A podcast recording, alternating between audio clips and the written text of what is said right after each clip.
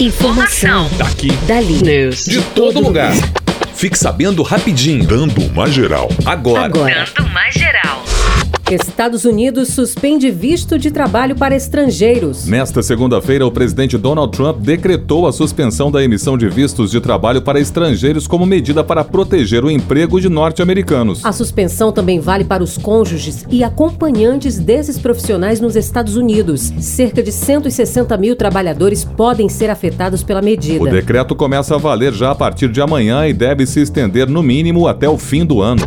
Senado deve votar hoje projeto para adiar eleições municipais. Nesta terça-feira será votada a proposta de emenda à Constituição que prevê o adiamento das eleições municipais deste ano em razão da pandemia do novo coronavírus. O calendário eleitoral vigente marca o primeiro turno para o dia 4 de outubro e o segundo em 25 de outubro. O relator da proposta, senador Everton Rocha, defende que os dois turnos sejam realizados no mês seguinte, em novembro. O texto será submetido a duas votações e precisa dos votos favoráveis de pelo menos 49 senadores. Cachorros podem ser treinados para detectar a Covid-19. Uma organização britânica chamada Medical Detection Dogs está treinando cachorros para que eles possam reconhecer o cheiro da Covid-19 e ajudar no combate à pandemia. No momento, o estudo está concentrado em Asher, um cachorro da raça Cox Spaniel com alta capacidade de sentir cheiro de doenças em seres humanos. Asher já conseguia detectar a malária e agora também sente o cheiro da Covid-19. Cachorros estão entre os animais com o olfato mais desenvolvido no mundo, chegando a ser até 100 mil vezes melhor do que a do ser humano. Google lança novo recurso que alerta sobre imagens modificadas. O Google anunciou nesta segunda-feira uma nova funcionalidade que vai exibir avisos de que imagens são falsas ou alteradas no resultado das buscas. A partir de agora, ao clicar em uma imagem assim, o usuário encontrará uma explicação sobre o que foi modificado e também um link com mais detalhes sobre o assunto. Segundo a empresa, o objetivo do recurso é identificar e diminuir a disseminação de conteúdo falso em suas plataformas.